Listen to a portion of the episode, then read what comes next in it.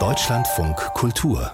Fazit eine bukolische Tragödie in einem Aufzug. Das ist der Untertitel zu Richard Strauss Oper Daphne, der Geschichte der jungfräulichen Nymphe, die keusch zwei Männer abweist und trotzdem zusehen muss, wie der mächtige Gott Apollo den Hirten Leukippus aus Eifersucht tötet und Daphne als Entschuldigung in einen unschuldigen immergrünen Baum verwandelt.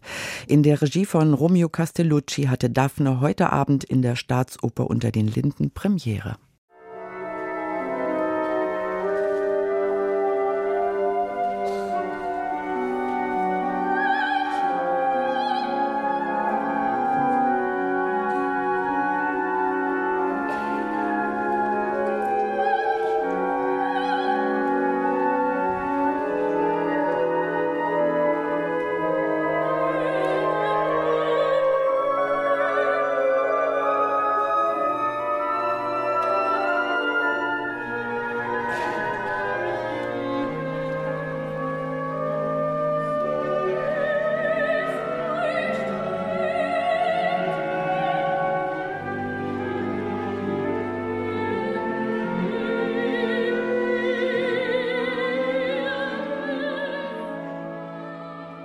Daphne von Richard Strauss. Opernkritiker Uwe Friedrich war für Fazit bei der Premiere in der Berliner Staatsoper.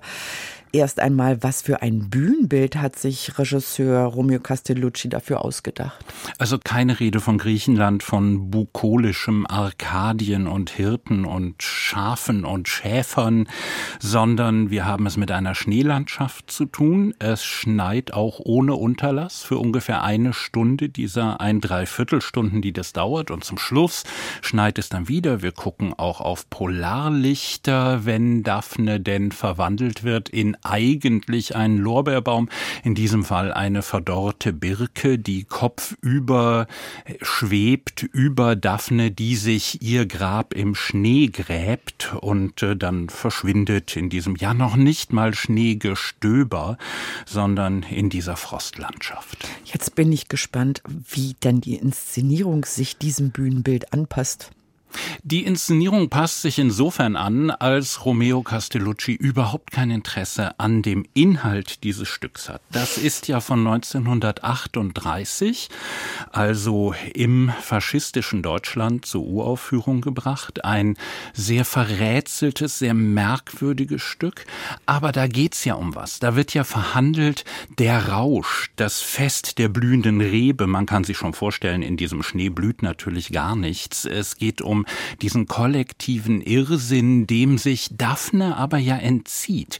Also man kann das auf den Nationalsozialismus sofort beziehen. Das wäre jetzt ein bisschen flach, das hat Peter Konvitschny mal ganz virtuos und großartig gemacht, aber diese Handlung, dieses um uns herum, tobt der Wahnsinn. Wie bewahrt Daphne, Schrägstrich wir, die wir sie dabei beobachten, wie bewahrt sie ihre Integrität, ihre Werte, nämlich indem sie sich diesem Wahnsinn komplett entzieht, nicht nur durch die Keuschheit, die Sie erwähnt haben, sondern auch, dass sie sich vollkommen aus dieser Welt verabschiedet und eben in die Natur eingeht.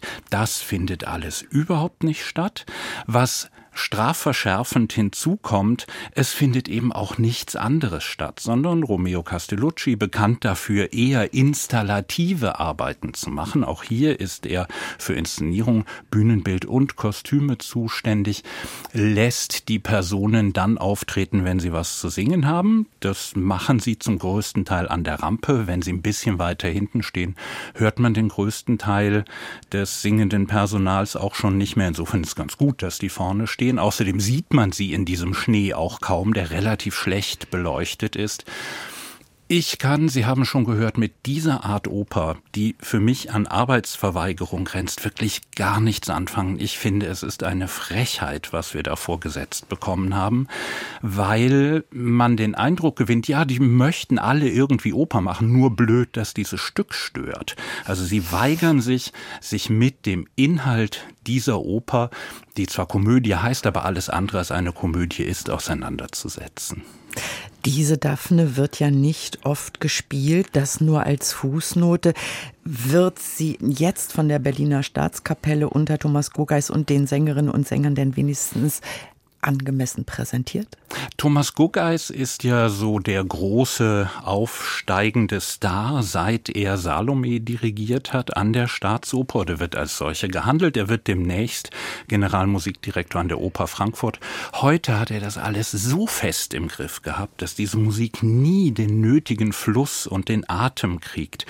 Das ist eine heikle Musik. Der späte Strauß in diesen Konversationsstücken, das kann einfach so hinmeandern, aber gerade da muss man sich als Dirigent eben was überlegen. Oh, da sind Modulationen drin. Wo führen die denn jetzt hin? da passiert immer was Atemberaubendes eigentlich in diesen Momenten. Hier hatte man eher das Gefühl, ohne Modulation, ach schon vorbei, bevor ich was damit machen konnte.